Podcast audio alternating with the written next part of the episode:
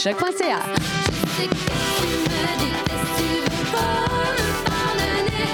Baby, je suis qui je suis, cherche pas à me changer.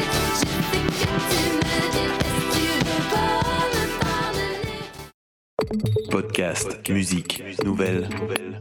Vous écoutez choc.ca. Vous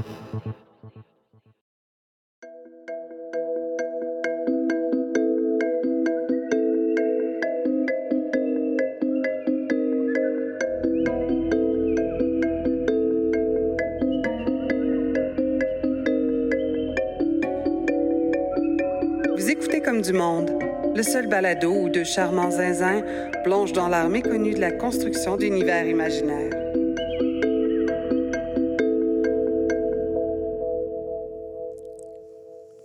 Allô, Julien? Allô, mon zinzin préféré. Tu trouves que je suis un zinzin? Ben ouais. Ouais. Est-ce que tu dirais qu'on est deux charmants zinzins qui plongent dans l'art méconnu des Ouais, c'est ça qu'elle univers disait au début. Le monde y a entendu, ils ont pogné le niveau. Oh, OK, c'est bon. Parfait.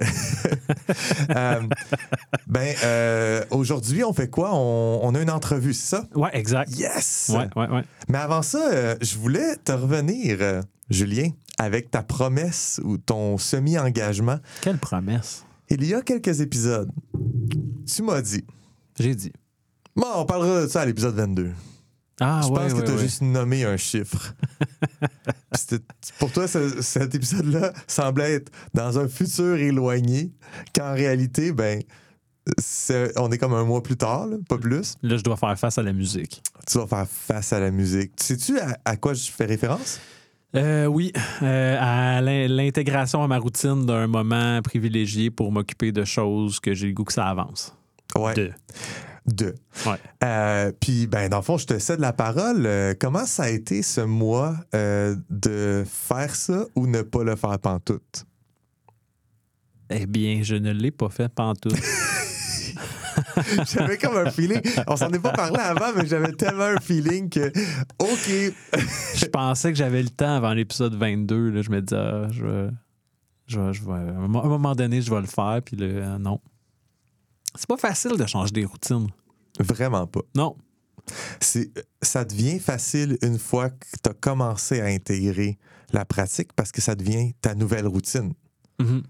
Fait que genre, c'est, c'est facile de rester dans une routine. Fait que quand ta routine, elle inclut une discipline, c'est plus facile que de starter ça de nulle part, puis pour la première fois, à- avoir une, genre, former une discipline, puis t'en inventer une, puis le matin, il faut que tu te forces à le faire. Puis Puis j'ai le, le réflexe euh, euh, négatif, là, je- on va le dire, de couper dans mon sommeil. En ce moment, c'est ça ma logique. Si je veux rajouter quelque chose à mon horaire, ben c'est le sommeil qui est cop. ce qui est jamais une bonne idée. Je Jamais une bonne idée. sais pas si t'as remarqué à date dans la vie, t'as quel âge? Euh, je vais, au moment où on se parle, j'ai 36 ans. C'est ça, 36 ans. Ça, ça fait 36 ans que tu vis, donc. On pourrait dire ça. Je veux juste qu'on ait toutes les cartes là, sur la ouais, table. J'entends ma 37e année. Super. C'est ça? Ouais. À date, là, t'as-tu, mettons, est-ce que tu dirais que le sommeil, c'est important ou des fois, tu peux juste pas le faire? Euh, J'étais à un âge où je, je, je- je pense que c'est important. Hum, OK, c'est pour ça, dans le fond. Ouais. Mais là, tu- je te regarde du haut de tes grands chevaux. Là, tu, tu sais, comment tu, tu gères ton sommeil, toi? Ça dépend quand, ça dépend quoi. Euh, mes mon grand chevaux, là... Ton mon- grand chevaux? Ben oui, c'est ça que t'as dit, du haut de- J'ai dit ça. Je sais pas. Non, non, mes non. grands chevaux? Oui. Euh, C'est-tu pluriel, ça, mes grands chevaux? Je connais pas ça, les langues, je sais Euh, pas. Je sais pas. Non, je, je dirais que des fois, je peux être pas fier de moi. Des fois, je peux être fier de moi. En ce moment, ça va. En ce moment, quand on a eu cet épisode-là, toi puis moi, je me suis dit, Chris, si Julien le fait, je vais le faire. Ah, Tu l'as-tu fait? Oui. Ah, Puis là, je me rends compte que je suis tout seul sur mon je cheval. suis grand mon- perdant sur mon toute la chevaux. ligne. Je suis tout seul sur mon T'es chevaux. t'es tout seul sur ton cheveu. Euh, ouais. Mais euh, c'est ça. Fait que, euh, fait que moi, je, me- je me suis forcé au début. Puis à un moment donné, c'est juste devenu, c'est juste devenu euh, naturel. Mais tu vois, j'ai aussi tendance à couper dans le sommeil. Puis ça, c'est la partie qui est idiote. Parce que, mettons, hier, j'ai pris le temps d'intégrer ma discipline personnelle, de, de tout faire, mais j'avais aussi beaucoup, beaucoup d'autres engagements. Quand il était rendu 9 h du soir, j'ai enfin terminé tout. J'ai fait mes entraînements, j'ai fait un peu d'irial. j'ai- Puis là, il est 9h, 9h30. Euh, puis je sais qu'aujourd'hui, on a une grosse journée d'enregistrement, mais c'était la fête à une amie qui était dans un bar. J'ai dit, ben, je vais y aller, c'est important. la- pas? c'est l'amitié. Fait, que- fait que j'ai quand même veillé comme un tapochon. Je suis rentré aux petites Le heures. sommeil, l'amitié. Exactement. là, pour les gens qui n'ont pas le vidéo, c'est une histoire de Ah, le, mettre, des niveaux. le- le sommeil était plus haut que. Ouais, c'est ça. Mais euh, en réalité, ce qui s'est passé, c'est que j'ai très peu dormi. Euh, mais j'ai mis de l'avant euh, ma discipline personnelle, mes engagements en- envers euh, moi-même et envers les gens, mais pas envers mon sommeil. Fait que, à un moment donné, le gars, il est cop, là. À, à soir, je vais tomber. là. Mais je, je, je trouve. J'ai pas de problème en ce moment avec ma productivité. Dans Ok. le sens que je trouve que je fais beaucoup d'affaires. Ouais. En fait, ma. C'est pas, pas nécessaire en ce moment que tu aies ça à, à l'horaire, dans le fond. ben, en fait, il faudrait que je l'aille pour ne pas produire. Il faudrait que j'aie la discipline de dire non ce soir, Mhm. je ne fais pas ça, je m'en vais me coucher. Ouais, parce que Ou je pas- lis un livre. c'est pas parce que tu es en train de faire quelque chose qui est, qui est comme une, euh, une aventure pro- de productivité que tu es en train d'être productif. C'est ça. Des fois, tu dis, OK, je m'attelle à la tâche, puis finalement, deux heures plus tard, tu as écrit trois lettres. Tu Ouais. t'as pas avancé, tu n'as rien Non, fait. C'est ça. Pas trois lettres, pas trois, trois chiffres, trois caractères trois d'imprimerie. Je voulais pas dire que tu as écrit trois lettres parce que ça, à, à des gens, parce que ça, ça prend beaucoup de temps. Oui, si écrire une lettre, c'est long. deux- en deux heures, c'est bon, tu sais. Non, tu parlais genre écrire Ouais. S. A. Je pense peut-être qu'on a fait le tour de Oui. ce sujet-là. Dans un mois, on s'en reparle. Ouais. À l'épisode de quoi, Julien? Euh, je pense que je viserais. Écoute, tu sais quoi, on va sûrement faire quelque chose de spécial pour notre épisode 100. fait qu'on s'en reparlera là. Parfait. Épisode 100, euh, c'est, euh, c'est, noté. Ouais.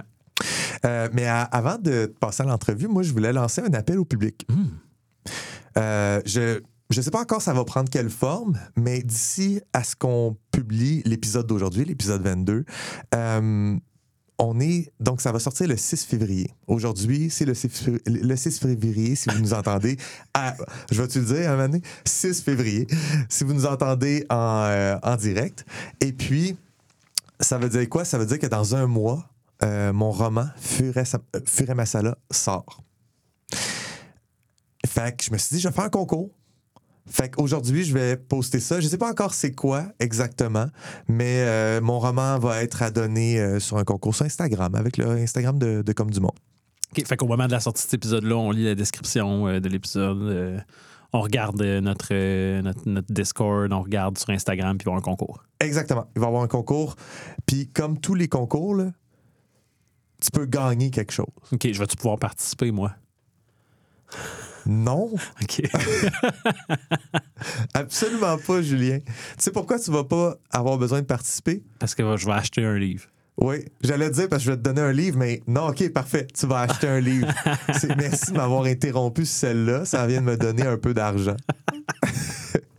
ok, parfait. Hey, euh, on passe à l'entrevue? Ouais. Yes! Puis après l'entrevue, tu nous fais la lecture? Oui, je vous, vous présente une image. Cool. Ben, on se voit de l'autre côté de l'entrevue. Ok, ciao.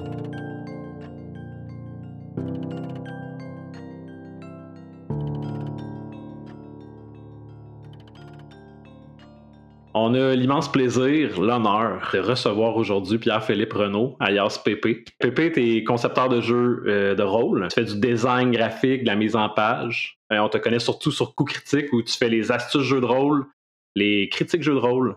Tu incarnes Jacques-Lionel de Ségonne dans Les Duchés d'Obélien. Et euh, surtout, maître de jeu dans Obélien. Bienvenue. Bienvenue à Comme du Monde. Salut Pépé! Hey, merci. Allô, allô Joël, allô Julien. Merci beaucoup, merci de l'accueil. C'est vraiment très apprécié de me recevoir. Je suis très content. C'est un immense plaisir. Euh, ben c'est ça, dans le fond, on veut surtout parler euh, de démiurgie, mais on veut aussi parler de jeux de rôle puis de tout ce qui est connexe. Fait que peut-être pour lancer la conversation, moi je suis curieux euh, par rapport à Obélien. Je sais que euh, au départ, vous faisiez beaucoup de, de one-shot sur coup critique. Euh, il y avait une demande pour une campagne plus long terme, une campagne peut-être un peu plus épique. Euh, et j'ai vu, j'ai lu euh, que tu as, travaillé sur Obélien. Euh, ouais, fait que ça vient d'où euh, l'idée? C'est quoi la twist d'Obélien? Es-tu es-tu capable de nous le décrire en quelques phrases? En quelques phrases, eh bien, euh, c'est sûr qu'à la base, c'est ça comme tu le mentionnes, il y avait une demande pour une campagne de plus long terme et bien, malheureusement ou heureusement, tout dépendant du point de vue, euh, DND 5e édition demeure ce qui est le plus populaire en ce moment. Donc, euh, ça a été, ça s'est rapidement tourné vers là et là, justement, le questionnement sur quoi qu'est-ce qu'on fait dans quel monde. Moi, à la base, quand j'avais débuté ça, c'était tout le temps d'un point de vue de me dire, j'avais le goût de quelque chose qui était très sword and fantasy basé sur les premières aventures de Conan le barbare, quelque chose, quelque chose qui était très dans le, euh, le héroïque, mais un peu sauvage, un peu bestial, un peu primaire.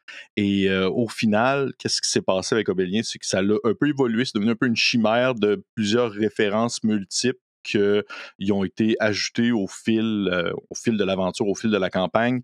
Et le, en soi, mon but déjà de prime abord, c'était de focuser sur ce que j'aimais en tant que meneur de jeu, c'est-à-dire l'exploration, qui est comme un des trois piliers de DND, si on veut en quelque sorte, et le choc des réalités. Parce que dans le concept de la partie, les personnages arrivent dans un endroit où ils sont des étrangers et où ils ne, ils ne connaissent rien du tout.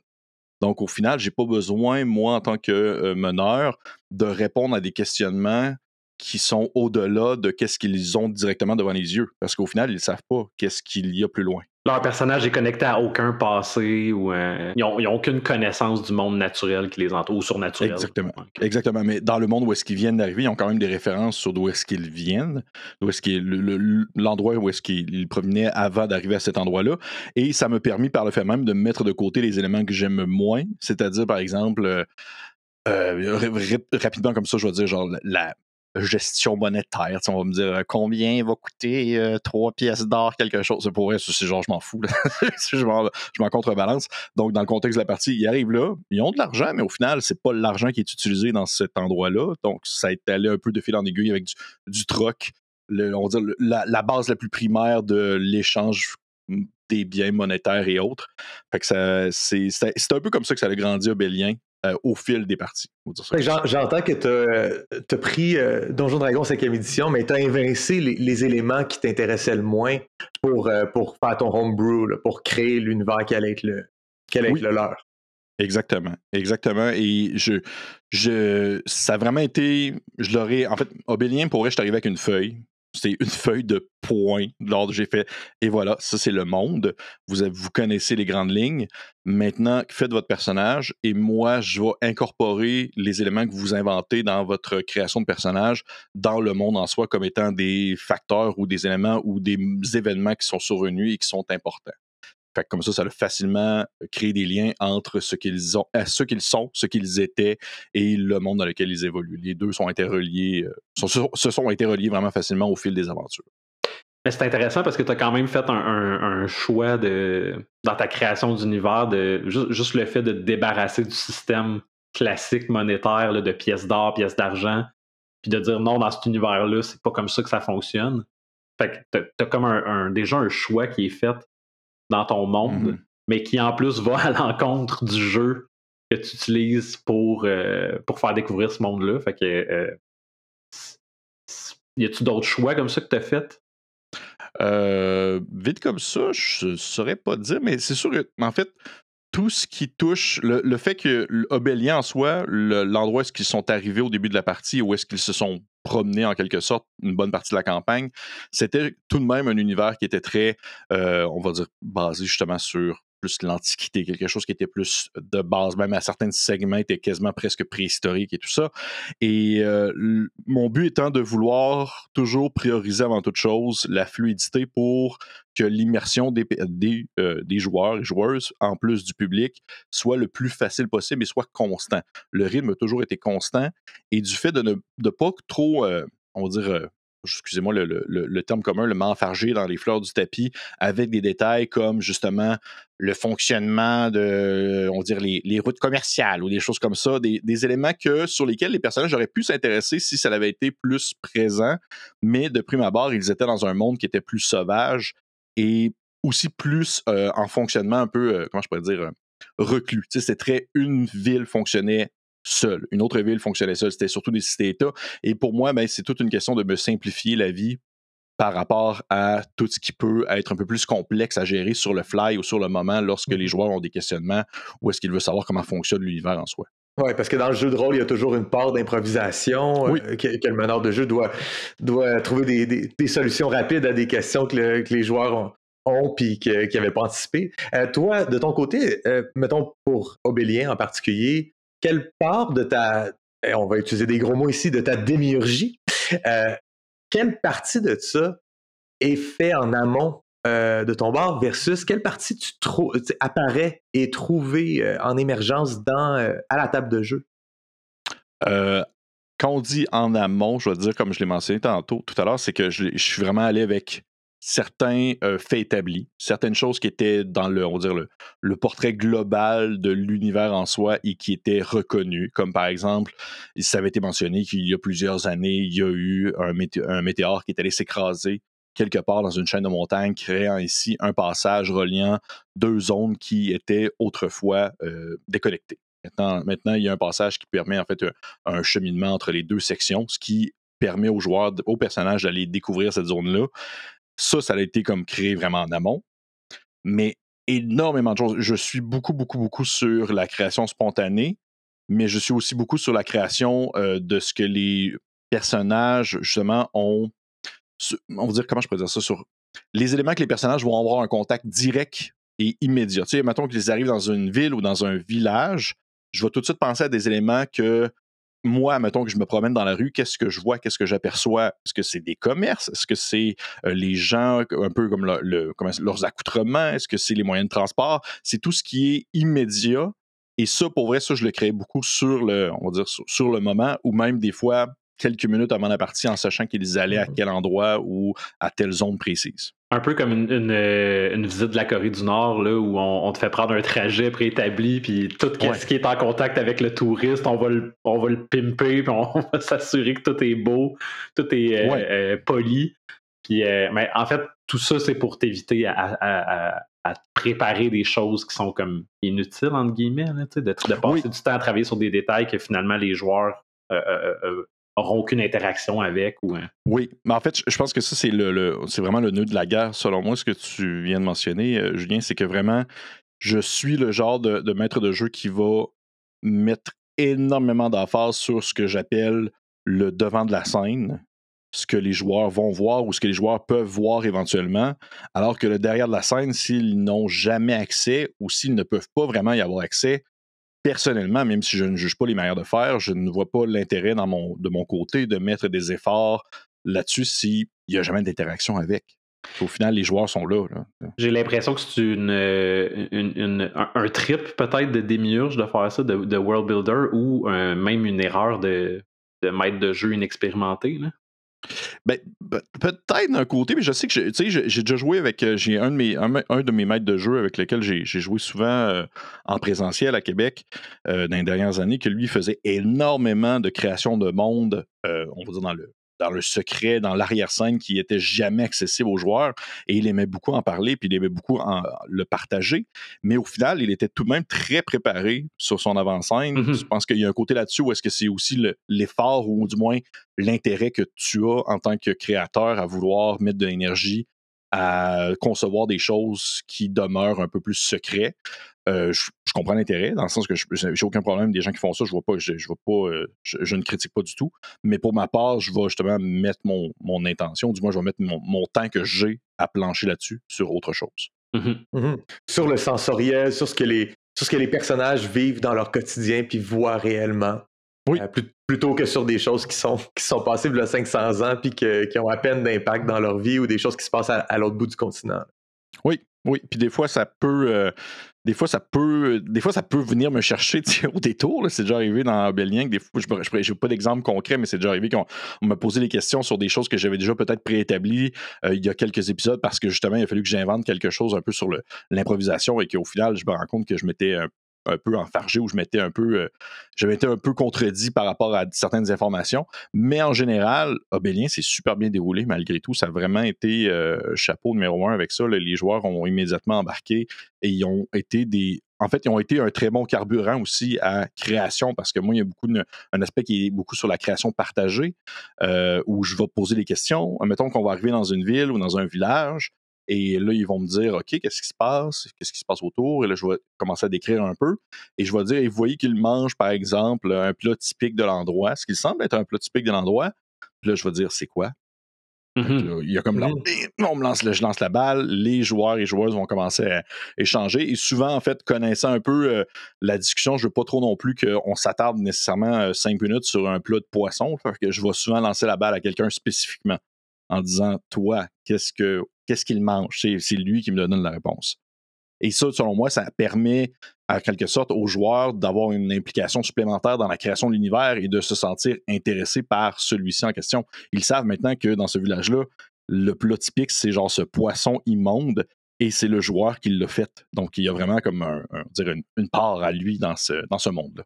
C'est Mhm. c'est un des arguments aussi contre une démiurgie complète et rigide que tu arrives à la table de jeu, puis il n'y a aucune place à cette imagination-là, parce que le joueur qui Mhm. dit ben, c'est un plat, c'est un plat de poisson avec du cumin. Puis là, tu dis ben non, malheureusement, il n'y a pas d'agriculture du cumin dans cette région-là. Il faudrait que ça arrive Mhm. de l'autre bord du pays. Tu comprends que et, et toute, toute cette démiurgie parfaite-là a fini par être complètement restrictive et bloque le processus narratif euh, qui peut se passer dans- autour d'une table de jeu. Fait que, euh, il faut au moins un minimum de souplesse. Oui, oui, ben, je suis absolument d'accord. Puis c'est pour ça que je, en fait, dans mes préférences personnelles, les jeux que j'apprécie moins ont souvent des univers qui sont extrêmement riches et extrêmement complets, qui ont Mhm. été euh, présentés sur plusieurs éditions différentes d'ouvrages que tu peux plus trouver maintenant aujourd'hui, mais que si tu mentionnes des éléments qui n'ont pas rapport, tu vas te le faire dire par la personne qui connaît du bout des doigts ce monde-là parfait. Donc, euh, oui, absolument, je comprends. C'est un peu le cas de, de- de la cinquième édition, justement, parce que tu n'as pas eu le choix euh, d'incorporer à Obélien, euh, euh, je sais pas moi, les. ben, évidemment, là, tout ce qui est staple Donjon Dragon, là, les elfes, les gnomes, les nains, mais aussi les, euh, les tieflins, les, euh, les drachéides. Fait que t'as comme pas le choix d'incorporer toute cette chose-là dans ton monde. Là. Mais, même, on, peut parler, on peut parler des dieux, puis dire eh, on est obligé que Bokob existe, puis euh, Ironeus ou non. tu sais. Ben, Même pas, même pas. c'est ça, dans- exactement. Tu fais des, des choix là-dedans. Là. Oui, puis au final, il y a un personnage qui était une prêtresse. Et dès le début, elle a dit Hey, je peux-tu comme prier Euh, Ça peut-tu être comme euh, le, le- le soleil? Je fais comme OK. Puis au final, ça a été mentionné que le soleil étant cette divinité-là, un personnage qui a pris énormément d'importance au fil de la campagne, mais qui au début n'en avait pas du tout. Et moi, j'ai jamais pris le temps de vraiment mentionner d'autres divinités jusqu'à ce qu'il y ait un intérêt quelconque à ces divinités-là. Mais sinon, au fil de la partie, si les personnes ne me posent pas la question, je ne vais pas nécessairement en parler, sauf s'il y a un intérêt ou s'il y a une péripétie qui se déroule et que ça a un lien avec l'inclusion de divinités supplémentaires, par exemple. Mhm. As-tu déjà ressenti euh, euh, le, désir que, qu'Obélien vive euh, en dehors de Donjon Dragon? Tu parles avec un autre système de jeu? Ben, pas nécessairement un autre, ben, un autre système ou même un autre média. Là. Le- le- le- Euh, ça, euh, ben, hmm, pas tant. ben, Pas tant parce que justement, j'ai pas tant une. Euh, je n'ai pas beaucoup nécessairement d'attache aux univers sur lesquels je travaille. J'ai un plaisir à travailler dedans, j'ai un plaisir à les mettre en scène. Euh, j'ai un plaisir à voir les gens se les approprier. Il y a des personnes qui ont déjà fait des parties dans l'univers de Bélien à l'extérieur de moi comme maître de jeu. Ça, c'est cool. Oui, oui, puis je trouve ça plaisant, je trouve ça vraiment cool. Euh, puis ça est arrivé à quelques reprises qu'on s'est fait demander Hey, est-ce que vous allez faire comme un genre de, manuel de, de campagne. manuel de campagne de Bélien? Euh, puis je suis comme Hmm, peut-être un jour, mais j'ai comme tellement d'autres choses sur quoi je veux travailler que c'est pas non plus dans mes premiers intérêts. Mais je trouve ça cool de voir des gens se l'approprier aussi, de, de se le, on va dire de le personnaliser parce que même dans la création, il y a beaucoup de zones grises que j'ai laissées grises volontairement pour qu'elles puissent être personnalisées par les gens qui le prennent en main. Absolument. Puis, de toute façon, tu te retrouverais en faisant un, un tel livre à, à faire tout le travail que, que tu t'es refusé à faire en travaillant le devant de la scène. Tu sais, le- le- Ouais. Un livre de campagne, c'est comme bon, ben, OK, il faut tout que j'écrive, qu'est-ce qui s'est passé en arrière, parce que. Oui, Ouais. oui, exactement, exactement. Mais ça, c'est le genre de travail justement que c'est intéressant parce que j'ai l'impression, du moins de mon avis, c'est que les autres personnes dans, dans l'équipe de, de Coup Critique actuellement ont plus d'intérêt pour ça. Je pense surtout à euh, Marika et même euh, euh, Félix-Antoine, qui est le, le maître de jeu actuel de la campagne des Duchés, qui ont vraiment plus un intérêt à cette création plus profonde et plus poussée. Puis moi, je suis comme tant mieux. Allez- Allez-y, amusez-vous. Moi, je, je vais aller faire. je vais aller jouer dans le carré de sable à d'autres choses. C'est pas grave. Parlant des, euh, des duchés, euh, euh, est-ce que le nom, c'est juste pour emprunter le nom ou, ou dans le fond, euh, Félix-Antoine fait quelque chose qui se passe dans l'univers d'Obélien? Ça se passe dans l'univers de Bélien, mais ça se passe plusieurs centaines d'années après les événements de la campagne, de la première campagne. Donc, il y a des liens qui sont faits, mais je ne les connais pas tous parce que, comme je suis étant joueur, il, il a laissé beaucoup de surprises. Je ne sais pas beaucoup de choses. Ah, c'est le fun. Est-ce que tu as remarqué déjà des impacts de la campagne que toi t'as mené euh, dans le monde du futur? Euh, oui, parce qu'il y a des éléments, il y a des moments dans la partie où est-ce qu'on a rencontré des. euh, on a croisé des ruines, et c'est vraiment des vieilles ruines. Et là, tu voyais des liens qui se faisaient avec la première campagne à ce moment-là. Puis j'ai fait genre, ah, petit brillant. Mais euh, ça reste encore euh, minime, mais j'ai l'impression qu'il j'ai l'impression y a des punchs liés à la campagne 1, euh, liés à la, campagne des duchés, que lorsqu'ils vont se dévoiler, ça va être des punchs en soi qui vont être intéressants pour les personnes qui n'ont pas écouté la, première saison, mais qui vont aussi avoir des liens avec la première campagne. Mhm. Ben, je ressens quand même ton. Pas ton détachement, mais je ressens que t'as pas un. euh, euh, t'as- pas comme le. le- la drive ou l'intention plutôt de pousser plus loin Obélien, mais est-ce que des fois tu trouves quand même que de le laisser à quelqu'un d'autre, est-ce que ça te fait un petit pincement? Est-ce que euh, est-ce qu'il y a des décisions des fois que t'es, t'es Ah, j'aurais pas fait ça comme ça? Ou... euh, non, parce que Obélien, c'est très, très. d'un point de vue, tu sais, juste d'un de vue géographique, c'est assez gros, c'est assez immense. Puis pour vrai, j'ai aucun problème à ce que les gens se l'approprient, ils font un peu ce qu'ils veulent avec. C'est sûr que, tu sais, c'est à partir. À partir du- de demain, quelqu'un me dit Hey, j'ai fait une game d'Obélien, mais euh, j'ai racheté des, euh, des mecs warriors puis euh, des trucs de même. Je vais peut-être faire Qu'est-ce qui se passe? je vais peut-être trouver ça un peu étrange. Mais en soi, c'est, j'ai, j'ai, pas. À moins vraiment que ça soit extrême, ça me dérange pas du tout. Tu, tu ressens-tu que la saveur d'Obélien, a- elle a été. Euh, tu parlais tout à l'heure quelque chose d'un peu quasiment pré- préhistorique, Conan. Est-ce que, est-ce que cette saveur-là, tu as réussi à, la cerner comme tu voulais? Puis euh, au final, euh, la campagne d'Obélien, elle a ça exactement avec la sauce que tu imaginais? Ou à cause des règles de D&D 5e édition, ça c'est comme bâtardisé dans du médiéval fantastique un peu trop? Ça s'est quand même bâtardisé, je te dirais, à cause justement des règles de la cinquième édition, mais aussi au fil que ça avançait, au fil que moi, je, suis quelqu'un d'assez fluctuant dans mes goûts, mes envies. Puis un j'étais comme, hey, j'ai le goût de science-fiction. je fais-tu de la science-fiction un peu subtile là-dedans, quelque part? Ou tu sais, j'ai le goût de, de genre euh, d'horreur cosmique. Je peux-tu comme plugger de l'horreur cosmique quelque, quelque part dans la campagne? Donc, euh, au fil de la partie, il y a des éléments qui se sont rajoutés qui ne sont pas du tout dans une ambiance euh, Conan-esque, mais qui ont tout de même, se sont tout de même bien accrochés à la campagne et qui ont tout de même eu les effets escomptés. Donc, rendu là, je ne considère pas que c'était, c'était trop un clash entre, entre disons, euh, ce que les joueurs attendaient, ce que moi j'attendais comme expérience et par rapport à ce qu'on a vécu. Tu te retrouves-tu à faire. Parce que je, je sais que sur, euh, sur itch.io, Oui.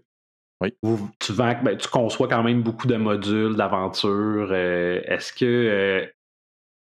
Est-ce que dans ta tête, quand tu le crées, ça fait partie d'un, univers commun? Est-ce que tu as comme un, monde par défaut dans lequel tu vas puiser quand tu crées ces aventures-là? Euh, non, non, pas du tout. En fait, souvent, quand je vais créer, euh, euh, par exemple, récemment, j'ai sorti un module pour DCC, Dungeon Crawl Classic. Ce que j'apprécie beaucoup, en fait, de ce jeu-là, c'est qu'ils mettent par défaut le fait que les aventures se déroulent dans des endroits qui sont assez restreints. Où est-ce que le, fait, le, l'aventure sur les, tu sais, se promener sur un chemin pour se rendre d'un village A à un village B est excessivement dangereux et que personne ne fait vraiment ça. Donc, tout, se déroule tout de même dans des, ré- des régions, ou du moins des zones assez petites. Et ça me plaît beaucoup, cette manière de faire-là. Donc, j'ai vraiment plus de plaisir à créer des modules qui ont une saveur et qui ont un caractère et qui sont complets en soi, euh, dire, comme ils, comme ils sont, mais qui peuvent sans problème être pris et être transposés dans un autre univers au besoin. Parce que je, je trouve que c'est la meilleure manière de faire pour moi. Si, on, si je télécharge, exemple, un module et que celui-ci est très, très, très ancré, mettons que je télécharge, exemple, un, un jeu de DCC, et là, en le lisant, je me rends compte que ça se passe dans l'univers de Naruto, je vais peut-être faire.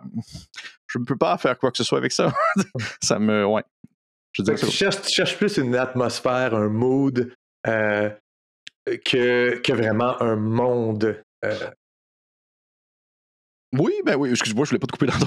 Que on dirait que t'es en train de parler. Je voulais pas couper non plus. Mais euh, je pense que oui, mais tout de même, j'aime ça avoir une. sais, exemple, un donjon, par exemple, le classique Dungeon Crawl. On va explorer un donjon.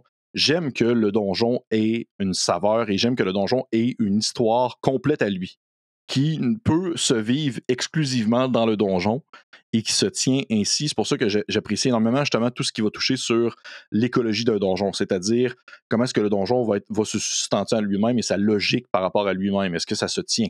Et un donjon qui ne se tient pas, qui n'est pas logique, personnellement, ça me, ça me, ça me, que ça me, ça me fait décrocher énormément. Tu mettons qu'on me dit, tu rentres dans une pièce et là, il y a un gros maudit monstre. Et là, j'ai toujours le fameux réflexe de me dire, comment il est arrivé là? comment est-ce qu'il est rentré dans cette grosse pièce-là?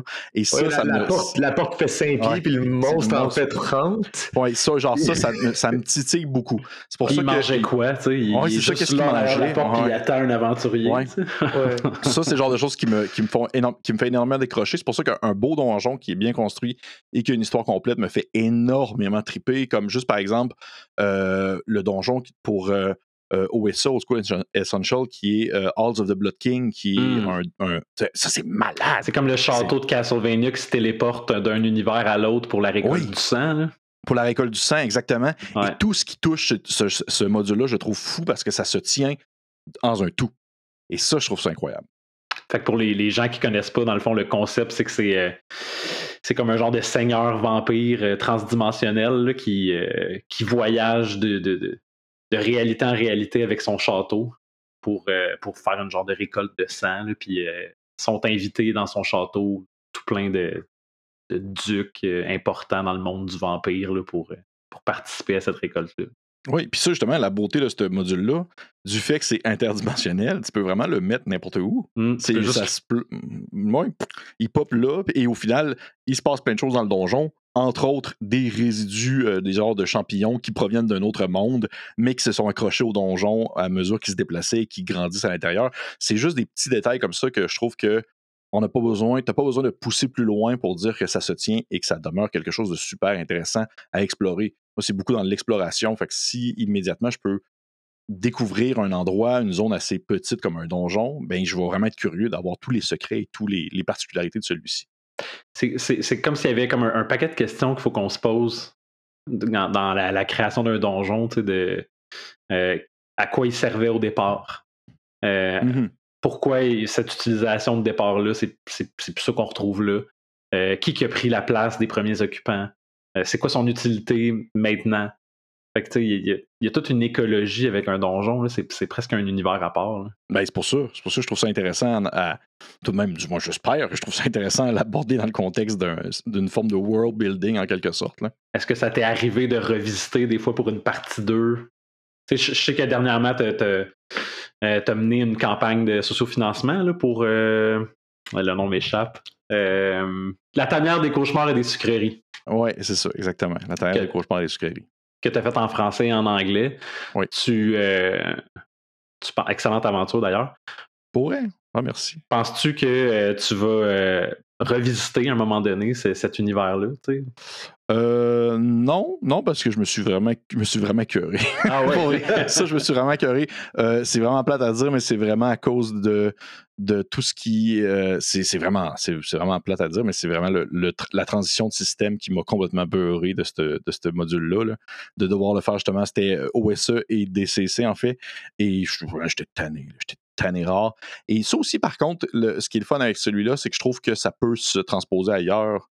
Ça peut se prendre puis se faire dans un autre univers parce qu'en soi, c'est juste c'est faut qu'il y ait un concept d'Halloween dans ton univers et Un ça peut se- festival, un, un- festival, fête, un ouais. solstice ou. euh, Ouais, ça peut ça peut s'intégrer sans problème. Fait que je ne pense pas l'explorer, mais vois-tu ce type de construction-là, ce type de, de, de module-là, c'est le genre de choses que je trouve trippant. Quand on arrive à faire une, une démiurgie qui est localisée, qui est euh, ben, cette ville-là, cette fin de semaine-là, ce coin de rue-là, ce donjon-là, ce château-là, là, c'est la partie qui te fait le plus triper, puis tu veux, euh, quand tu es meneur de jeu toi-même, ben, tu veux le construire le plus possible, puis quand Mhm. tu es joueur, tu l'apprécies vraiment plus. Oui. Tandis que le big picture, plus vague, c'est plus flou, peut-être moins, euh, moins accessible au- aussi au niveau sensoriel.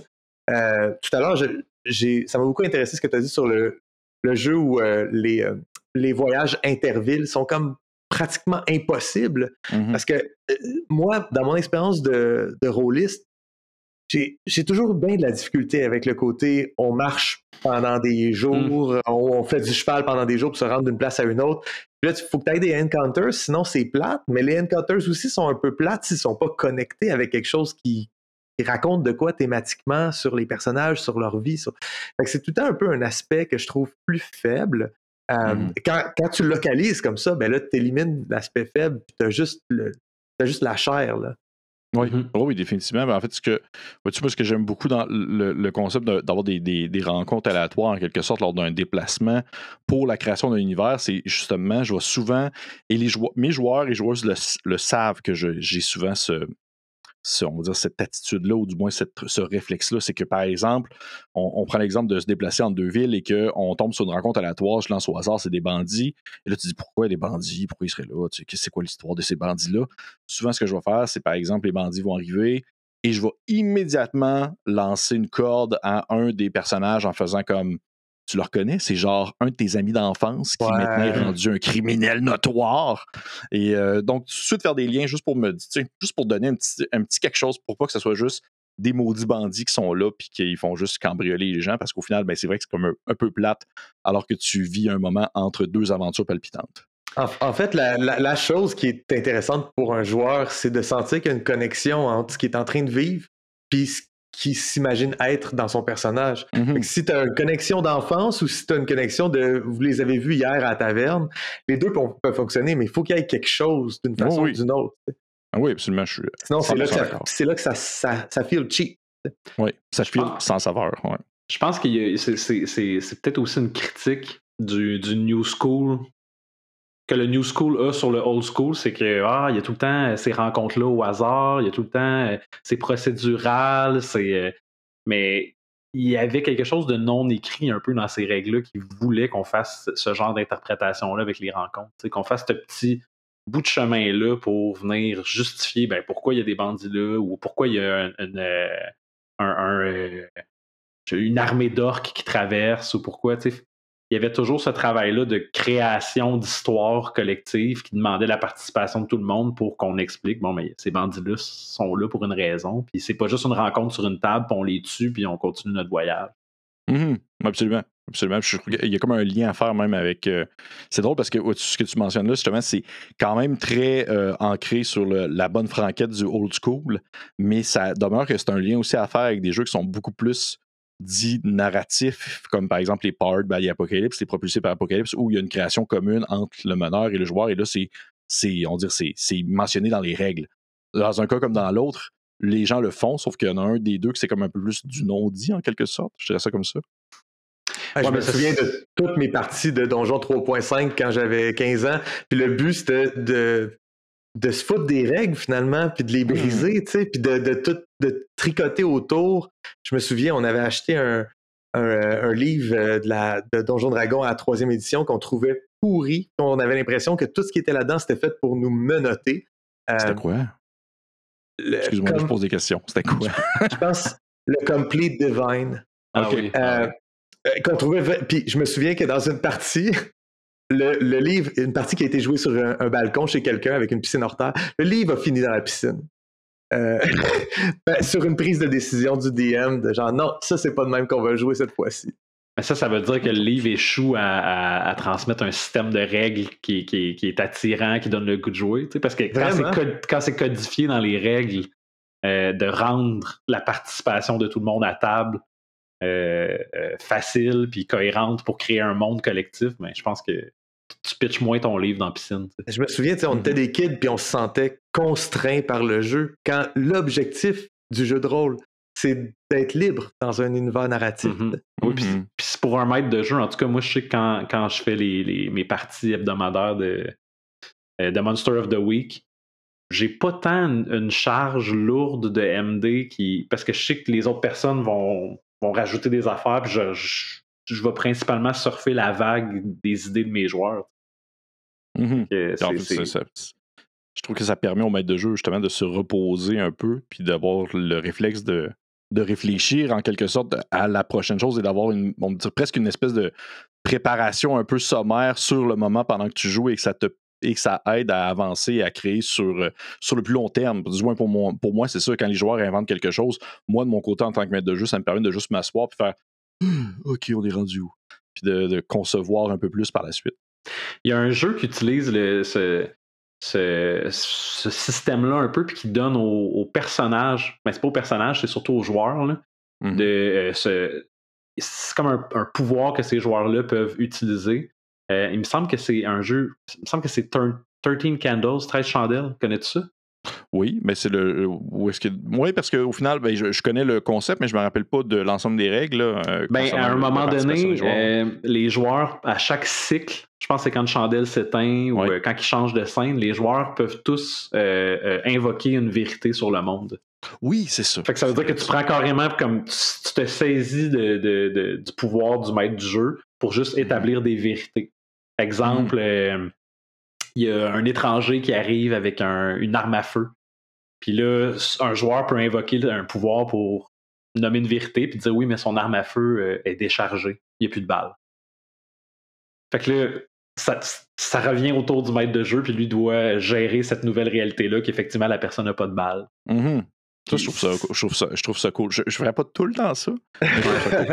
mais c'est génial euh, en concept. On, on a l'impression qu'il y a des tables de jeu auxquelles ça fonctionne mieux que d'autres. Ouais. Ça, dépend c'est qui tes joueurs, tes joueuses. Parce que, à un moment donné, la joke de faire chier le DM euh, peut revenir, puis c'est c'est drôle la première fois, ou à un moment donné, Oui, tu puis peux avoir c'est- des dissensions dans, la- dans le groupe de jeu. C'est un jeu qui, crée, qui sert surtout à créer l'atmosphère horreur. Puis on joue une partie, puis quand les 13 chandelles sont éteintes, je pense que tous les joueurs sont morts. C'est. Euh, C'est du, court terme. c'est Ah du court terme, ouais. Mais reste que dans le court terme, c'est quand même fabuleux de juste pouvoir aller euh, établir des vérités dans l'univers euh, de l'autre. Ben oui, je pense que c'est dans.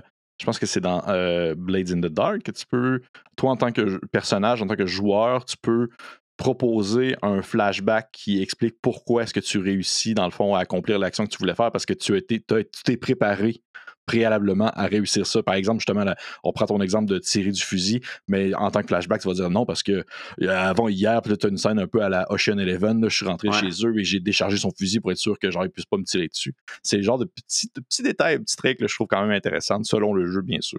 Mhm. Ah oui, c'est.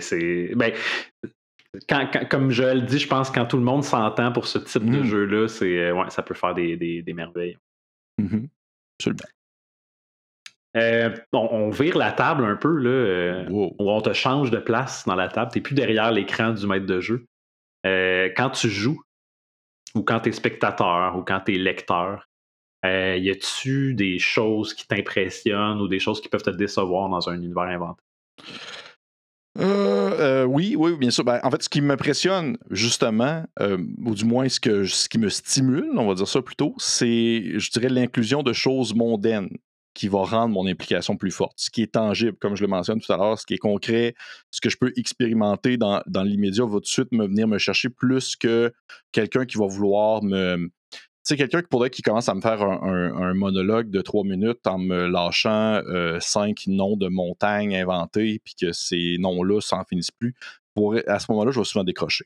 Des, des univers de jeux qui vont avoir des, euh, des contextes où est-ce que tu peux facilement faire un, lien avec notre vrai monde, mais que par-dessus ça, il y a eu comme un espèce de filtre qui a été passé pour dire que non, non, c'est pas la France, c'est Montaigne.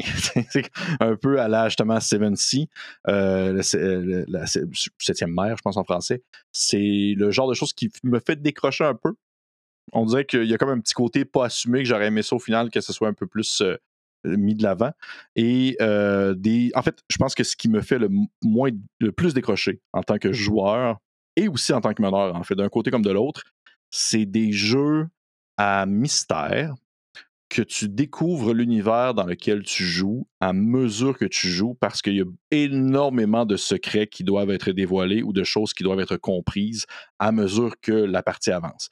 Et là, l'exemple que je mentionne toujours, malgré le fait que les livres sont de toute beauté, malgré le fait que le système est correct et qu'il y a des concepts qui sont vraiment cool, il y a un jeu qui s'appelle Degenesis, je ne sais pas si vous connaissez ça, Mhm. qui a un univers qui est impossible à comprendre quand tu ne vas pas te clencher deux livres de 400 pages. Et autant du point de vue d'un joueur que du point de vue du maître de jeu, un livre à mystère, et même un livre à mystère qui doit sortir des suppléments pour répondre à certaines questions, moi, ça me fait décrocher. Tu sais, Tu Mhm. me dis en tant que maître de jeu, je lis des choses, je peux l'animer, mais il y a plein de questions qui restent sans réponse et que je vais le savoir quand ils vont sortir tel supplément dans trois ans. C'est ça. Ça me. C'est-. Ouais. C'est un peu comme cacher derrière un jet de, de, de connaissances quelque chose de vraiment important ou quelque chose de vraiment cool à savoir sur ton monde, Ouais. mais t'as pas réussi ton jet. Fait que je te le dis pas. Mais comme- ça, mais, ça aussi, mais aussi le fait que l'univers est justement très rigide, comme vous avez mentionné tout à l'heure, c'est que il- le concept est là et tu le sais qu'il doit avoir éventuellement une réponse à ça. Fait que tu peux pas avoir l'espèce de liberté de créer quelque chose sur le fly parce que ça Mhm. pourrait éventuellement contredire quelque chose de préétabli dans le monde en soi. Et ça, ça me fait décrocher autant comme joueur que meneur, mais beaucoup comme joueur. Ça, ça me. Oh mon dieu, ça me. Ça me. Ça me c'est ça. Ça me dégueule. On dire ça comme ça. Hey Pépé, notre entrevue tire déjà à sa fin. Oh mon dieu. Euh, j'aimerais euh, j'aimerais te, te laisser nous parler un petit peu de, de- des projets et des choses que, que tu veux amener à terme en 2024. Y a-tu quelque chose sur quoi tu travailles? Ben, je dirais que mon, gros, gros projet pour 2024 reste Horreur Liminal pour la version française que je planche, qui est vraiment une alternative pour le jeu de rôle d'horreur un peu plus euh, minimaliste, un peu plus euh, narratif aussi, qui a quand même une certaine emphase sur euh, tout ce qui touche vraiment le concept des creepypasta, légendes urbaines, euh, backrooms, euh, vraiment l'horreur très moderne 21e siècle.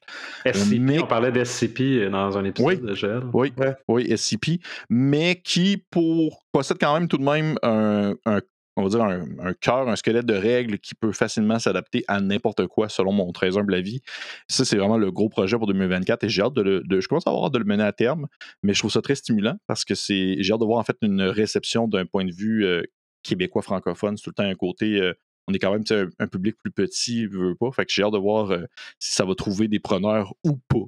Parce que j'espère que oui. Fait que Non, je te le souhaite, en tout cas. Ouais, moi, j'ai euh, vraiment hâte de lire ça. Ben, merci beaucoup d'avoir accepté notre invitation. Euh, on invite les gens à te suivre sur la chaîne YouTube de Coup Critique, sur ta page Facebook. Il y a une page pour Horreur Liminal aussi, je pense. Si on veut des Oui. nouvelles, on mettra le lien avec les Ben oui. Merci beaucoup, Pépé. Mais merci à vous deux pour vrai, c'était vraiment cool. Salut! Allô.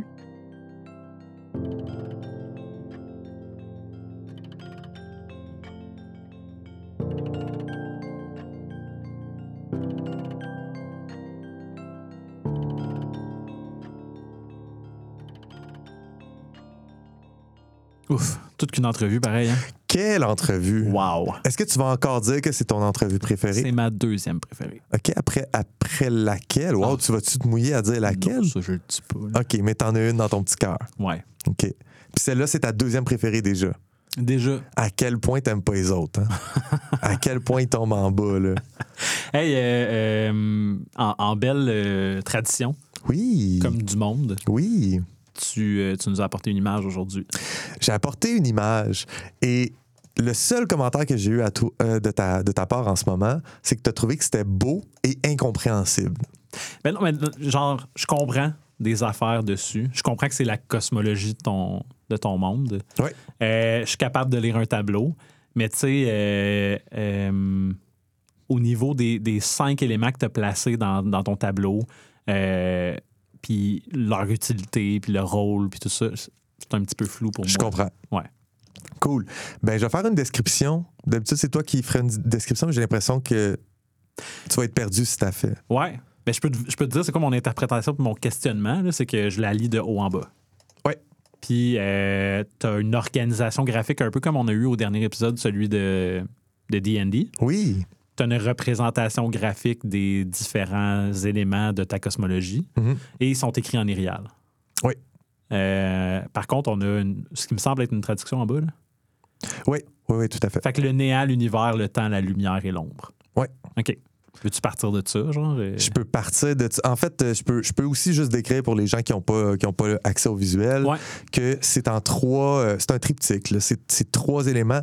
Euh, tu dis que tu lis de haut en bas. Oui, c'est possible, mais j'aurais pu les permuter. J'aurais pu mettre la deuxième en premier. Ça ne change rien pour moi. Euh, le premier, celui qu'on a en haut, le, le- la première image, c'est vraiment une distribution, euh, comme une façon de représenter le rapport, comme tu dis, comme dans D&D, où c'est la représentation graphique traditionnelle de ces, ces éléments-là. Fait y en a cinq. Euh, on voit qu'il y a six, trucs, mais il y a cinq expressions, euh, ce que j'appelle les expressions métaphysiques. Mais je devine qu'au milieu, celle qui n'est pas inclue dans le tableau, c'est que c'est le monde matériel, c'est Gadin. C'est Gadin, exactement. Fait que, au centre, dans une, une forme euh, comme une espèce d'étoile à quatre branches bleu pâle, il est écrit Gadin en Irial, en Iwanzek, dans l'alphabet de l'Irial. Euh, et puis, c'est c'est central à tout. Après ça, autour, tu vas avoir en haut à gauche euh, Ayanif en jaune. Donc, euh, c'est la lumière. Mhm. Euh, après ça, à droite de ça, Gaif en, en vert Ouais. c'est l'univers.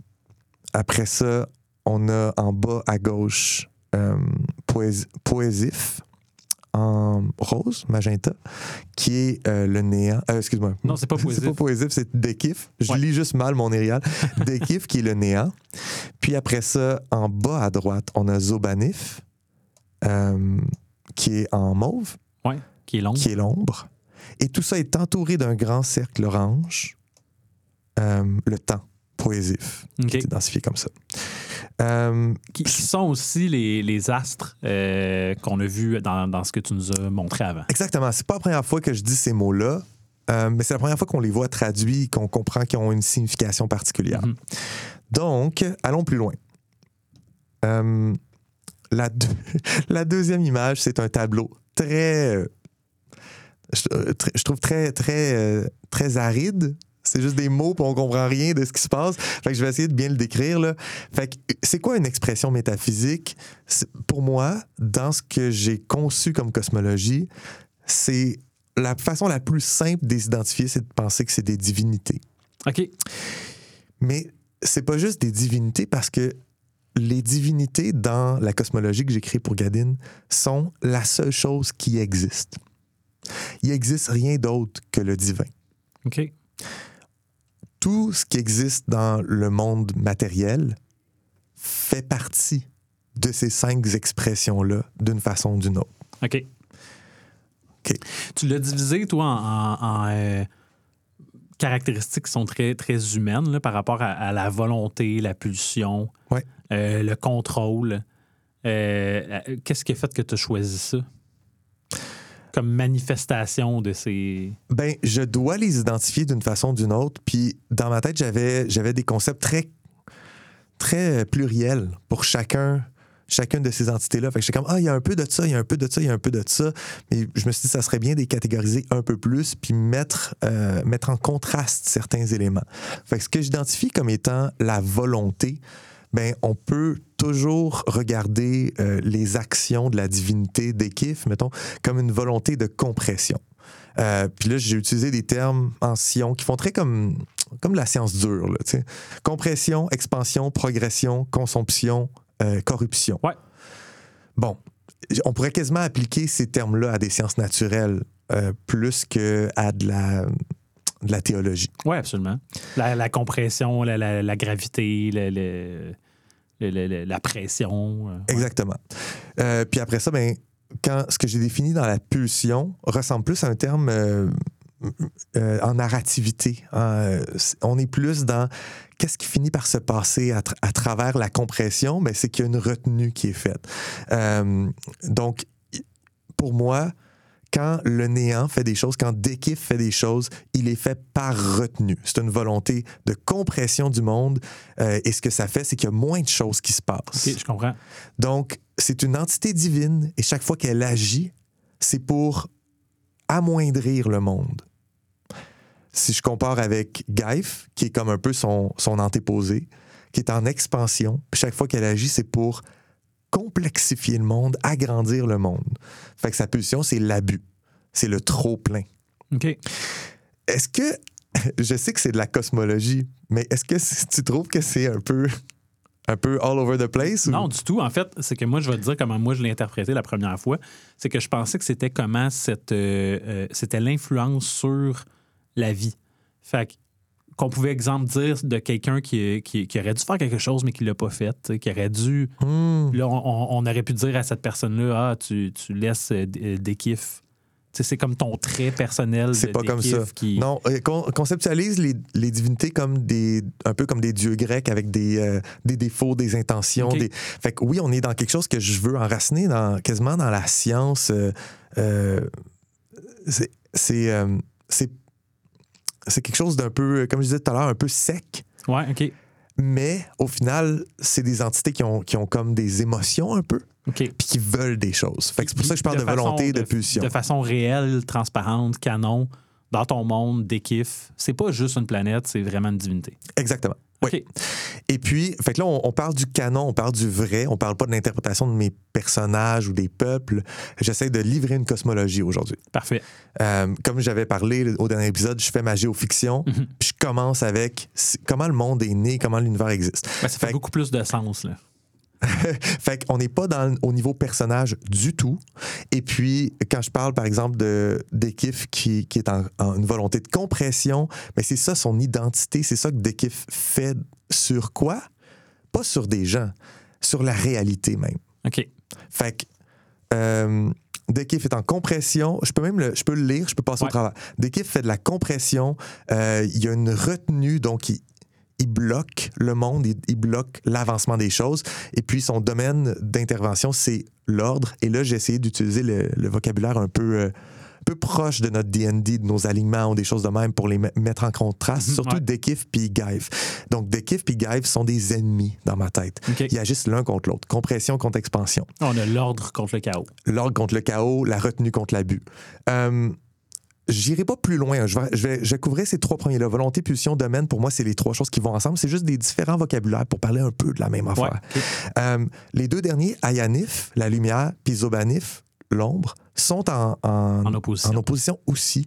De la même façon, Ayanif est dans la consomption. Euh, que les choses, euh, que les choses se, que se consument. Pense au feu, Ouais. l'énergie. Et donc, c'est la vie, mais c'est aussi l'ego. C'est de. euh, je fais des liens là Le ici. gain. le- Ouais, euh, d'être d'être euh, d'être une, une volonté de euh, d'action interne vers l'extérieur. C'est pour ça que je fais le lien avec l'ego. Le feu consume, le feu part d'une étincelle, mais au final, il devient, euh, qu'il- il, il prend tout ce qu'il y a sur son chemin, puis il- ces choses-là disparaissent, puis il ne reste que quoi? Que le feu. Fait qu'il est en remplacement. Puis sa manifestation, c'est le soleil de ton monde aussi. Là. Exactement. Euh, Puis c'est la vie. C'est la force de la vie, c'est ça. La vie, c'est de la consomption, c'est c'est d'être euh, d'être des individus et de. Tu sais, c'est super métaphysique ce que j'essaie de faire. Puis il y a comme des liens qui, pour moi, sont ténus, mais j'essaie de, de les, euh, de les travailler puis d'aller dedans pour créer une cosmologie puis une mythologie qui est pas, euh, qui est, qui est pas la même chose que j'ai vu mille fois. Puis la vie, c'est aussi un. un, euh, c'est délimité dans le temps. Ouais. C'est une flamme. Ça commence puis ça finit. Le feu sacré, Ouais. pense à ça. Euh, tandis que Zobanif, corruption, on est dans la maladie. On est dans la mort. C'est le contraire de la vie. Et puis là où, là où, là où j'ai j'ai mis la pulsion, c'est le secret. C'est peut-être pas le meilleur mot pour ça, mais c'est les choses qui ne sont pas ouvertes, qui sont pas offertes au monde, qui se passent, mais qui se passent derrière les rideaux. Tandis que le feu, c'est le contraire de ça. L'ego, c'est le contraire de ça. symboliquement lié à l'ombre aussi. Exactement. Ouais. Fait que ça, c'est au niveau un peu plus conceptuel. Puis après ça, je rentre dans contrôle. Contrôle, c'est ce dont tu parlais. Qu'est-ce que- C'est quoi le rapport avec les humanoïdes, avec les, les créatures qui vont exister? C'est un peu ça euh, pour moi. Il va y avoir un lien à faire plus tard là, avec la magie qui existe dans mon monde. OK, OK. Euh, ces divinités-là vont, vont avoir une influence sur la magie. J'ai défini des affaires, je ne veux pas les partager aujourd'hui, mais pense que contrôle, c'est les intentions du Dieu. Mais ça, ça risque d'être aussi les intentions des gens qui canalisent l'énergie divine. OK. Fait que euh, Dekif essaye de contrôler autrui, tandis que Ayanif essaye de, contrôler soi-même. Fait qu'il y a une opposition là aussi. Euh, Gaif essaye de contrôler la réalité, tandis que Zobanif essaie de contrôler la perception que les gens ont de la réalité. OK, OK. Fait que moi, je vois tout de suite euh, magie d'illusion versus magie de transmutation. Exactement. Euh, magie euh, de, de, je sais pas moi, de, un enchantement qui pourrait protéger la personne versus une magie qui agit sur les autres, de charme ou de. Oui. OK. Oui, tu comprends tout. Est-ce qu'on pourrait mélanger deux. Une magie d'illusion qui agit sur autrui? une- À, à voir. C'est Ok. pas, pas l'épisode d'aujourd'hui. Ouais. Mais, mais effectivement, c'est là que ça va mener comme. Quand on dit la cosmologie doit être en, en discours, en conversation avec ton euh, avec ta narrativité, là, Ouais. pour moi, c'est là que ça va se passer avec les, avec les dieux. Une des façons que ça va se passer. Euh, Puis là, j'ai pas parlé de Poésif. Il est au centre, je l'ai skippé. Le temps. Mais le temps est comme dans la neutralité au travers de tout ça, mais c'est le fait que le temps existe, que ces choses-là puissent entrer en, Ok. en- en contact et, et en opposition, en, Dans ta collaboration. représentation en haut, tu l'as aussi fait qui enrobait tout. Il enrobe tout. Euh, donc, la volonté de progression et puis la pulsion qui vient avec ça est une pulsion de léthargie, de ne pas agir, de juste créer l'existence, mais ne pas participer à l'existence. Fait que euh, le domaine va être l'inertie, puis le contrôle, c'est juste la connaissance, le savoir. Ouais, ouais, ouais. Fait qu'on est dans le, le rien. L'observation. L'observation, exactement. C'est le contemplateur. Ouais, ouais, Euh, ouais, ouais. J'aime ça. Après ça, Très ben, évocateur là, comme, euh, comme système. là. Après ça, j'ai fait un parallèle pour Gadin, mais aussi pour Lam- Lambda CDM. Puis ça, c'est la partie qui est une première dans ce que je livre pour, pour toi et pour tout le monde. attends un peu, je mets je time out. Ouais. Lambda CDM. Le modèle standard scientifique euh, actuel en astrophysique OK. s'appelle Lambda CDM. Euh, les électrons, les particules subatomiques. Les... Fait que j'offre aussi euh, le, un lien ici. Que notre univers à nous est connecté avec tout ça. Chose que j'avais jamais faite jusqu'ici. Mais euh, la manifestation que ces cinq expressions métaphysiques-là ont dans notre monde sont le modèle standard scientifique actuel. C'est-à-dire que Ayanif, c'est la matière. Ouais. Euh, Poésif, c'est le temps. Gaïf et Zobanif sont deux choses qui sont définies dans, dans l'astrophysique actuelle, euh, l'énergie sombre et la matière sombre ou la matière noire. Mhm. Je sais pas si tu connais ça, si ça t'intéresse, mais c'est, si on fait un donné plus de euh, astrophysique. euh, Il va falloir qu'on en parle plus, ouais. OK. Mais sont des choses qui meublent notre, euh, qui meublent notre univers, mais qu'on n'est pas capable de définir plus que par les conséquences que ça a sur la gravité, sur le champ de Higgs. Sur... Fait en Parce termes qu'on n'est pas capable de directement observer cette. euh, cette- Exactement. Mais s'il n'y avait pas la matière noire, il ne pourrait pas y avoir une expansion de l'univers tel qu'on euh, l'observe. Fait que c'est des, choses comme ça. Fait que c'est- notre monde, notre univers, selon la science moderne, est construit avec, avec tous ces éléments-là. De la matière ordinaire, de la matière noire et de l'énergie noire. Sombre et noir, là, ça, ça, se- ça s'alterne dans, dans la littérature. J'ai mis l'un puis l'autre, je sais Ouais. pas pourquoi. je, je mélange les affaires. Mais euh, énergie sombre, matière sombre, si tu veux. Euh, fait que ça, c'est ce qui occupe euh, l'univers physiquement, le- les trois dimensions spatiales. Euh, puis la quatrième dimension non spatiale, qui est le temps, est là aussi. Dekif, Dekif fait pas partie du modèle euh, lambda CDM parce que je postule ici qu'il existe quelque chose à l'extérieur de l'univers qu'on connaît. Ouais. Mais que cette chose-là n'est pas un multivers. Tu sais, il y a plein de postulats sur c'est quoi qu'il y a à l'extérieur de notre univers. Euh, dans ce que je propose comme cosmologie, c'est juste une expression métaphysique euh, pure qui, est, qui occupe l'entièreté du non-espace autour de l'univers. OK. Puis t'expliques comment que dans Gadin, euh, ce soit une, une, euh, une planète tellurique observable? Fait qu'avant avant de, de pouvoir te donner une, une réponse à ça, il faut regarder notre, mon troisième Parfait. panneau. Allons-y. Expression métaphysique, développement. Alors, le troisième panneau, euh, il est euh, sur, il, il s'étend sur le temps. C'est une évolution euh, des univers. Fait qu'au dé- au début, il n'y avait que des kifs, c'est-à-dire le néant était partout et occupait tout le non-espace. Mais il y avait une singularité au centre, un point, Gaïf, qui est l'univers. C'est le Big Bang, là. C'est- c'est juste le Big Bang OK, que je comprendre tes couleurs, là. Ouais. Ouais, ouais, ouais. ouais. Fait que j'ai fait une association de couleurs avec un système de couleurs, puis ça me permet de pouvoir faire un dessin comme ça mettre, sans mettre de label. Euh, on va juste regarder la partie du haut de ça qui est identifiée comme étant le plan matériel. Le plan matériel, c'est quoi que j'identifie comme ça? C'est l'univers normal tel qu'on le connaît. Mhm. Fait que Dekif occupe tout euh, le non-espace et au centre, une singularité, l'univers. Et tout à coup, vi- vient quelque chose, il y a quelque chose qui vient briser tout ça, qui est l'apparition du temps. Fait que Poésif apparaît sous forme de flèche euh, entre, entre Ouais. le, premier, euh, le premier carré puis le deuxième carré. Et dans le deuxième carré, on voit déjà qu'une fois que le temps existe, Euh, Gaif s'étend. Gaif a une volonté d'expansion ouais. elle s'active, cette volonté-là. Il peut exister. Fait que le grand bris, c'est l'apparition L'apparition du, du temps. temps. Euh, et à partir du moment où Gaif s'étend, là, il y a une troisième phase au jeu où ce que la matière va apparaître dans l'univers, la matière ordinaire, la matière normale, euh, à Yanif. Euh, si je veux faire encore des liens avec notre monde puis la science, ce serait que bon, il y avait de l'antimatière, de la matière, ça s'annule, c'est un gros, une grosse soupe, etc.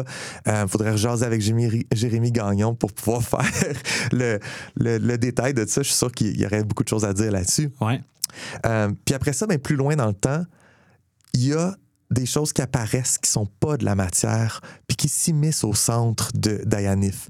Pour moi, je le vois comme un espèce de tissu d'ombre qui se crée. C'est la matière noire.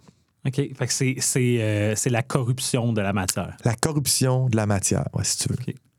Et puis, l'état final de tout ça, où ce que j'ai Dekif, Gaif, Ayanif, Zobanif et le temps existe poésif, ben c'est l'univers tel qu'on le connaît aujourd'hui, où ce que l'entièreté de, de notre monde est surtout composée de matière noire. Ouais. Il y a aussi euh, du Gaif là-dedans, il y a de l'énergie sombre. Euh, puis il y a des, des parcelles de, de galaxies, de systèmes solaires, de matière ordinaire, qui est ma lumière, euh, à Yanif. Fait que c'est comme ça que je définis la cosmologie de notre monde à nous. Et en parallèle à ça, je présente le plan immatériel, c'est-à-dire ces énergies-là sont en, sont en discussion euh, métaphysique sur un autre niveau que juste le monde matériel. Oui, tu as une Euh, question? oui, parce que euh, y a quand même quelque chose qui échappe à ton. Ah non, pas du tout. Excuse-moi. C'est- Ah wow, c'est magnifique. C'est un problème de genre de Photoshop. là. Ah! C'est un copier-coller qui s'est perdu. Ah non, c'est canon. Il est, il est là maintenant. Non, non, c'est pas canon. Je vais l'enlever, même personne va voir de quoi on parle en ce moment. c'est bon. c'est un point qui est échappé, qui s'est échappé de l'univers. Wow, non, c'est pas ça. C'est pas. T'as sûrement pensé que c'était peut-être Gadin qui était là. Absolument, ou- parce que c'est pas du tout Gadin Gadin? qui arrive à voir. euh, Non, non, non, pas du tout, à tout ça, mais non, ok. Fait que je vais, je vais maintenant présenter l'autre pan de ça qui est. C'est un combat, c'est un struggle, c'est une lutte euh, im- euh, de temps immaté- et immé- immémorial entre ces entités-là. Et donc, je les présente sous un plan immatériel, en, leur combat euh, dans, dans leurs expressions. Fait qu'en bas, complètement, on voit deux, euh, deux petits cercles qui, que- qui sont mes représentations là, avec le, le- le petit symbole en érial, Ouais. qui sont en opposition. Fait qu'au départ, il y a que... Puis tout ça est parallèle, là, pour les gens qui ne voient pas l'image, tout ça est parallèle à mes cinq évolutions matérielles. Ben, c'est cinq évolutions immatérielles. Au départ, c'est juste deux cercles reliés par une ligne. Cette ligne-là représente l'opposition. C'est Ouais. pour ça que j'ai fait une ligne qui est euh, un peu en zigzag. Gaif et euh, Dekif, le, le néant et l'univers sont en opposition. Ensuite, avec le temps, ils évoluent. Puis c'est quoi qui change? C'est quand maintenant, il y a le temps. Donc, ils sont encore en, opposition, puis sont en relation de neutralité avec un troisième point qui vient former un triangle euh, de, de mon plan immatériel, de, Ouais. de mon, mon monde des idées. Après ça, euh, au, troisième, euh, au troisième panneau, ben, tu as Ayanif qui est apparu. La lumière existe, la, La matière. matière. existe. Alors, elle vient s'ajouter et vient former euh, le, le top du triangle, ce qui relègue le temps à un point central, un point de neutralité totale. Ouais. Euh, son rapport est neutre avec les trois autres et le rapport entre Gaif et Dekif est encore en opposition. C'est pour ça mon zigzag. Le rapport entre, euh, entre Ayanif et Gaif est favorable, lui. Euh, donc la lumière et l'univers, la matière et l'univers sont ensemble En dans ce projet-là. Euh, puis il y a une neutralité entre, entre le néant et euh, la matière. Ouais. Bon, après ça, ça se complexifie encore. Il y a Zobanif qui apparaît, donc l'ombre apparaît, et cette ombre-là est en directe opposition avec la lumière. Donc, ça forme une nouvelle figure à cinq points. Maintenant, je les place comme étant quatre éléments qui sont en discussion, euh, où ce que euh, la lumière et l'ombre saillissent, l'univers et le néant saillissent, euh, la lumière et l'univers s'aiment, l'ombre et le néant s'aiment, et puis les deux autres relations sont neutres. Et tous ces éléments-là sont en neutralité avec ce que je place comme étant le sommet d'une pyramide à base carrée, le temps. Le temps qui est comme un, en overview de tout. Après ça, dans le dernier, il y a cet élément-là où ce que dans ce combat-là, le combat immatériel, se crée une extension matérialisante au centre de ce combat-là, Gadin. Et Gadin est simplement un terrain de bataille pour les cinq, euh, pour les, cinq expressions métaphysiques. Où ce que tout ce qui va se passer là-dedans euh, contient un peu euh, une espèce de, une espèce de sommation des choses qui se passent pour vrai dans notre univers. Fait c'est une dimension parallèle, mais en extension puis en, en petitesse. Est-ce que c'est là que le destin vraiment de, de l'issue de ce combat-là va se jouer? C'est l'endroit le plus important, c'est l'arène. euh, C'est possible que oui. Et il y a des gens, il y a des gens qui croient à cette religion-là. On a parlé de mon peuple dauphin, là, Ouais. qui croient vraiment à ça, d'autres qui croient pas à ça. Puis là, un donné, on parlera de ça. On n'a plus le temps aujourd'hui, Ben mais non. un donné, on parlera de euh, est-ce que qu'est-ce qui fait qu'il y a des gens qui croient vraiment à ça? Puis je te dis, c'est canon, c'est ma vraie mythologie. Fait qu'il y a des gens qui sont au courant de la vérité dans Gadin. Euh, mais pour finaliser la présentation, ben dans le fond, les cinq dieux ont une manifestation matérielle autour de Gadin, les astres. Ouais. Fait que c'est pour ça que je l'avais présenté il y a longtemps comme des astres qui tournent autour de Gadin. Ouais, Mais c'est les- les- l'œil qui regarde qu'est-ce qui est en train de se passer. Puis quand euh, le, le soleil est là en plein jour, ben il est plus fort. Les gens qui tirent leur énergie, leur magie du soleil, peu importe, on va avoir comme plus de force. Puis quand c'est la lune, c'est- fait que c'est un peu, je veux jouer avec ça éventuellement. Mais tu as quand même. euh, euh, T'indiques que bon, tu as une planète euh, tellurique, tu as une planète gazeuse. Est-ce qu'il se comporte en tant que corps céleste comme on Ouais. peut? OK. Exactement. C'est comme si tu étais dans une simulation totale et vraisemblable et véridique où ce que, euh, les, les lois de la, de la physique de l'univers s'appliquent dans Gadin, parce que Gadin, c'est une, une espèce de euh, microcosme de l'univers qui a été recréé à travers la, la bataille dans le plan immatériel. C'est comme si ces divinités-là, immatérielles, au moment où ils décident de s'engager dans le monde matériel, doivent jouer, jouer les règles du jeu. Oui, exactement. Cool.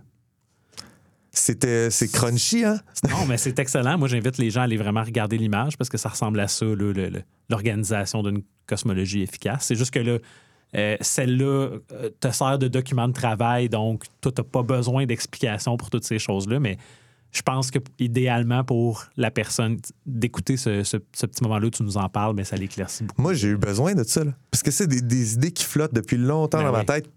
Et en faisant le travail de, de- de cosmologie, là, j'ai assis des choses. là. Cool. Ben, Nice. c'est tout pour aujourd'hui. Hein, juste, juste de le présenter, ça prend une demi-heure. exact.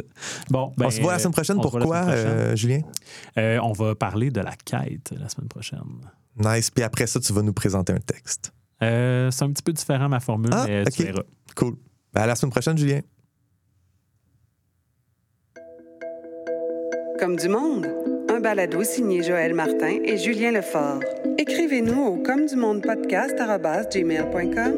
Participez à la conversation sur Discord. Abonnez-vous au balado sur votre plateforme préférée et suivez-nous sur Instagram, YouTube et Patreon. Tous les liens sont dans la description.